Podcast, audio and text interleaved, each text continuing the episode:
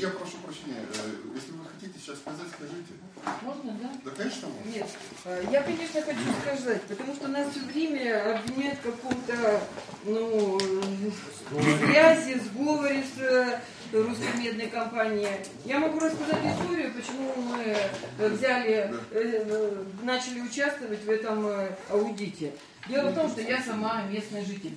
У меня здесь живет мама, здесь живут мои родственники. И они обратились ко мне, Тем как более. специалисту гидрогеологу, чтобы мы посмотрели эту документацию. А, Вот отсюда выросли А ноги. где они живут? Этого Где они живут? мама живет в Копейске, сестра живет в Челябинске. Ну не поэтому же вы выиграли конкурс. Конкурс выиграли мы случайно, я вам должна сказать. Заслуженно. Ну, заслуженно, когда увидели перечень наших специалистов. Это были горняки, это были обогатители, это были изыскатели, это были специалисты по охране природы. Мы, если честно, не рассчитывали, что мы этот конкурс выиграем.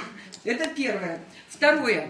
Предметом конкурса была конкретная документация. Я хочу на это обратить внимание. 400 с лишним Никакого участка по Бергельдан там не было.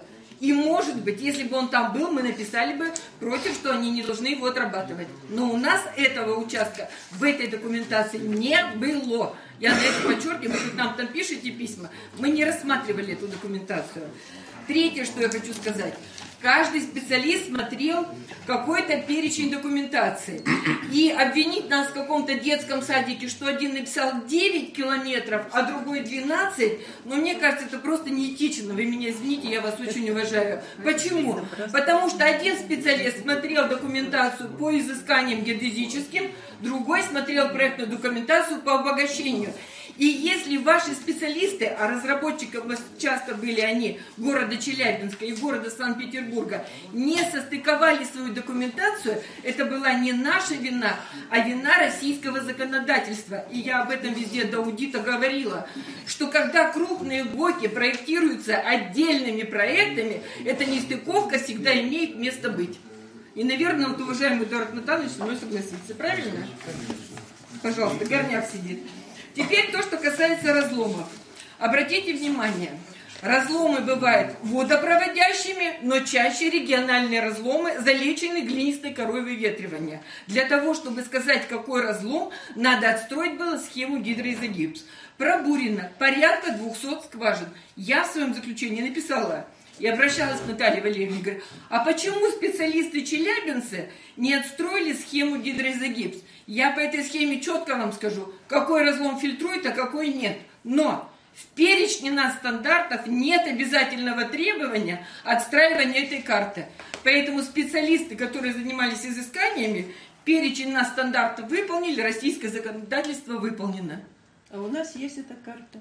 Ну, поделитесь с нами, поделитесь с нами. Покажем, Для покажем. того, чтобы иметь эту карту, надо иметь специалистов в городе Челябинске, а я у вас только троих их знаю здесь. Вы Ну, меня они извините. есть, Но есть. они есть, да, я согласна. То, что касается источников водоснабжения. Обратите внимание, как красиво Горный университет порекомендовал сделать мониторинг и взять на контроль жителям Челябинска. Потому что, когда идет развитие зоны депрессии, и в нее попадают населенные пункты с источниками водоснабжения, а там два водоносных горизонта, один напорный, другой безнапорный, только по динамике процесса потери уровня воды можно сказать, будет осушение или нет. И мы сказали, дорогие ребята, вы в сторону этого поселка, этого, этого, этого месторождения поставьте наблюдательные скважины, чтобы в случае понижения вы могли сделать обратную закачку воды и создать круговорот воды в природе за свой счет. Почему вы на это не обратили внимания? Обратили. Мгм. То, что касается загрязнения осушения. Загрязнение с поверхностными источниками осушения – это противоположные процессы, вы меня извините. И ваше Шершневское водохранилище, мы можем э, говорить о том, что оно только будет осушено в ходе отработки месторождения, Может. потому что все будет собираться в этот карьер. М. То, что говорим про сульфидов, да, сульфидов мало. И специалист, вы хоть обвини- вы обвинили, что он не смотрел протокол ГКЗ. Заключение номер 15, Макаров Анатолий Борисович, профессор кафедры рудных месторождений, протокол ГКЗ внимательно изучил. Я сама видела. Но цифры, цифры не совпадают ваши. Мы делали ГКЗ. тот документ, который нам дали. Извините, ваше Правильно. министерство А передавало. Вот. И мы не можем придумать, что еще пять протоколов где-то. Нет, Нам передали документацию, мы ее изучили. В этом смысл аудита, чтобы все проверить, Да. а не просто так э, Вы то, то, что? РМК Вы выдал. предлагаете нам сделать изыскание новое проектирование? Нет, не нужно изыскание. Вы использовали... Мы изучали документы. Минуточку, Не все. минуточку. Вы использовали только предварительный материал, а в протоколе цифры были уточнены. И надо было пользоваться только протоколом, окончательными цифрами. Вот и Если все. есть разногласия... То, что касается Коркинского разреза. Дело в том, что в свое время я занималась изучением угольных месторождений. Терригенная толща внизу, полиогеновые отложения выше и основной водоносный горизонт полиогеновый. Зона активного водообмена, она остается в основном поверхностном водоносном горизонте. Почему мы дали рекомендации именно в Коркинский разрез? 400 метров глубина, 300 мен- зо- зоны неактивного водообмена, эти воды для водоснабжения не используются, плюс воды кислые на угольных месторождениях. В отличие от вас, уважаемые эксперты, я съездила на Михеевский ГОК, сделала опробование втихаря от русской медной компании. Щелочного типа вода стоит у них.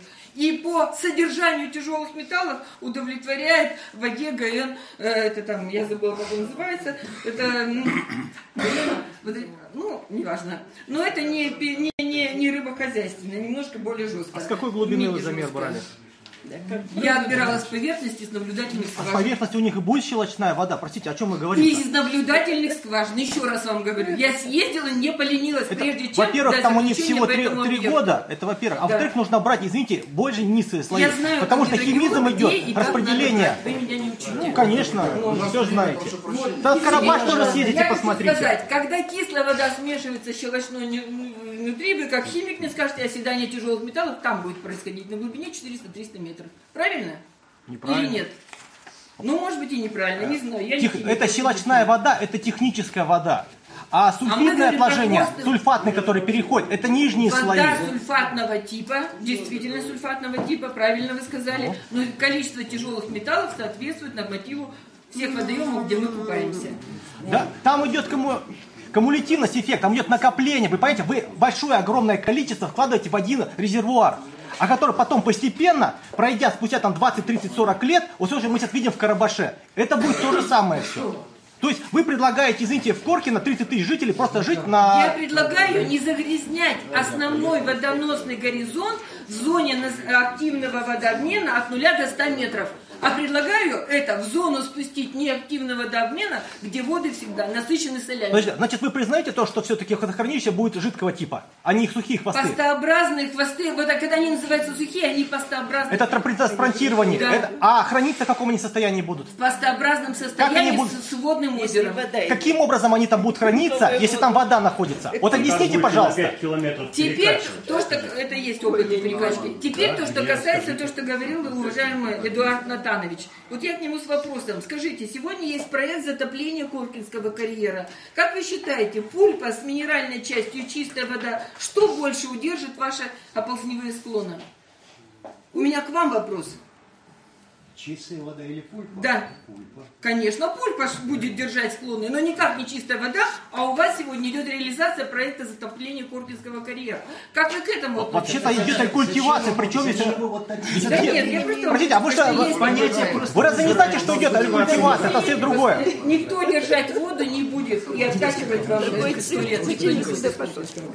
Там идет рекульти... проект рекультивации сейчас, засыпьте его. Причем есть вода-то? Прошу прощения. Вот давай, давайте, специальные если есть какие-то частные я вопросы, мы немножко, скажем так, именно в частном А я порядке. ногами прокидываю, я сейчас... Да, может здесь задержаться, можно... Прошу прощения.